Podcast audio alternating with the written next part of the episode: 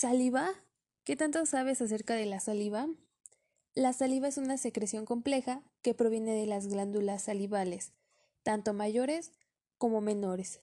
En las mayores encontramos la parótida, las sublinguales y las submandibulares.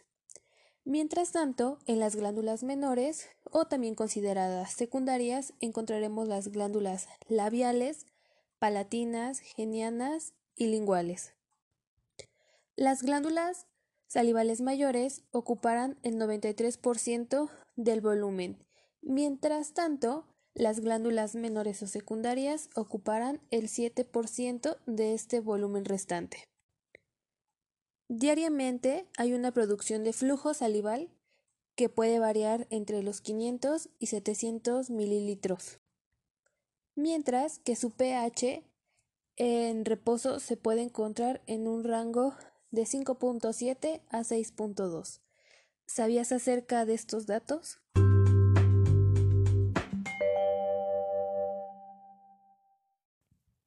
¿Habías escuchado acerca de las glándulas salivales? Bueno, las glándulas salivales son las encargadas de la producción de la saliva.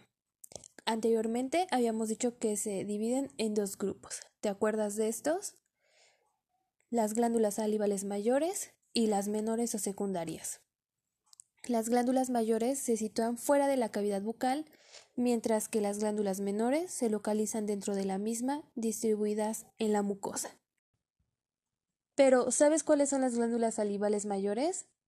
Estas se presentan en tres pares de glándulas bilaterales. Estas glándulas están dispuestas en la proximidad de la cavidad bucal, siguiendo una curva concéntrica a la mandíbula. Se comunican con esta cavidad por sus conductos excretores. Pero, ¿sabemos los nombres de estas? Empezaremos con la glándula parótida. Esta se localiza a los lados de la cara por delante de las orejas esta va a tener un peso de 25 a 30 gramos. Esta va a ser la glándula con mayor tamaño, pero esto no quiere decir que va a generar la mayor cantidad de saliva, sino que solamente va a generar el 25% de la saliva total. Va a secretar su contenido por medio del conducto de Stenon que desemboca en una pequeña papila en la cavidad bucal. Esta se va a encontrar en el primer y segundo molar superior. Esta glándula, a pesar de tener un tamaño menor a la glándula parótida, puede llegar a generar el 60% de la producción salival. Esta va a desembocar a la cavidad bucal a través del conducto de Wharton. En las carúnculas sublinguales a cada lado del frenillo lingual. La saliva de esta glándula va a ser más viscosa que la parótida. Por último, encontraremos la glándula sublingual, que ésta se encuentra a cada lado de la línea media, por debajo de la mucosa del suelo anterior de la boca. Esta va a pesar 3 gramos. Esta será la de menor tamaño, dentro de este grupo de glándulas salivales mayores y esta glándula va a contribuir con el 5% de la producción salival. Su principal conducto que va a dirigir a la cavidad bucal es el conducto de Bartolin, cerca al conducto de Wharton. También posee diversos conductos accesorios que se abren a los lados del frenillo lingual, donde el más importante y el más destacado es el conducto de Encontraremos también glándulas salivales menores o secundarias, pero estas van a tener un tamaño mucho más pequeño que las glándulas salivales mayores. Estas se van a encontrar distribuidas por toda la mucosa de la cavidad bucal. Van a estar designadas de acuerdo a su ubicación. Podemos encontrar labiales, genianas, palatinas y linguales. Estas van a ser, ah, como anteriormente habíamos dicho, de un tamaño muy pequeño y van a ser muy numerosas. Donde el ser humano puede poseer de 450 a 800 glándulas. La saliva va a contar con algunos tipos de excreción en las cuales encontraremos la saliva serosa, la saliva mucosa y también la saliva seromucosa. Bueno, la saliva serosa va a ser excretada por las glándulas salivales mayores, como la parótida, van a producir saliva de este tipo serosa. que quiere decir que son secretoras de proteínas. Es una secreción fina y acuosa, rica en amilasa salival y su volumen es menos de la mitad del volumen total secretado. La saliva mucosa va a ser una secreción mucho más viscosa y rica en mucina. La glándula sublingual es la encargada de producir este tipo de saliva principalmente, aunque esta glándula también puede producir saliva serosa.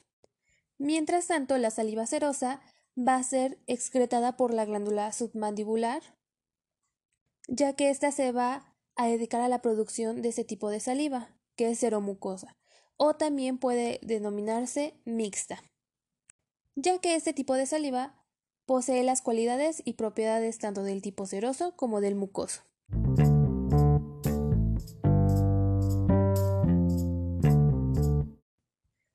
La saliva va a contener componentes proteicos y glucoproteínas.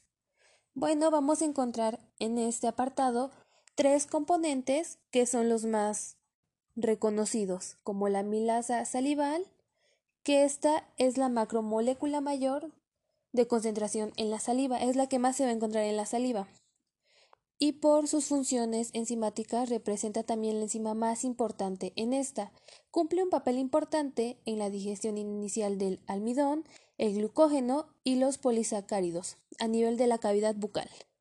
También encontramos la mucina, que son glucoproteínas que forman geles viscosos y elásticos hidrofílicos, que funcionan como barreras protectoras del epitelio subyacente al daño mecánico y provienen la entrada de agentes nocivos como virus, y bacterias. También se considera componente de la película adquirida salival.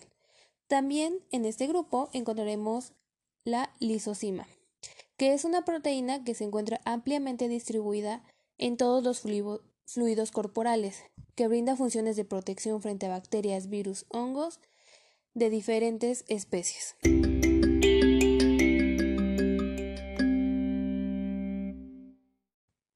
¿En qué nos puede ayudar la saliva?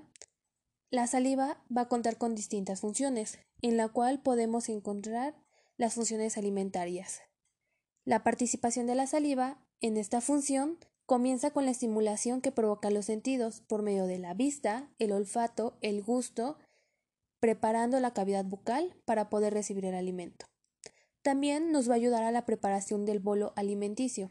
La saliva, al estar compuesta mayoritariamente por agua ayuda a la mecánica de la masticación. Esto va a ayudar a la facilitación de la formación del bolo alimenticio. Gracias a la mucina, debido a su viscosidad, lo recubre para poder así deglutirlo sin ninguna dificultad. También nos ayudará a la digestión a nivel bucal. En esta parte contaremos con la participación de la mucina, tanto también de la amilasa salival. Estas van a ayudar a degradar los constituyentes de los alimentos, estructuras más simples y así poder digerirlos de mayor facilidad. También nos van a ayudar con algunas funciones que van a estar relacionadas con la salud bucal.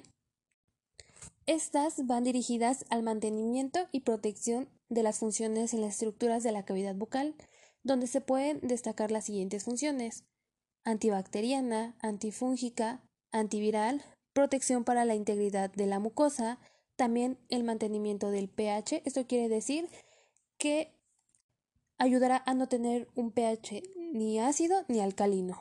También nos ayudará a la integridad dentaria y a la autoclisis. La autoclisis va a constar del autolavado en nuestra cavidad bucal con la ayuda de la saliva. Aprendamos de nuestro cuerpo y cuidemos de nuestra salud.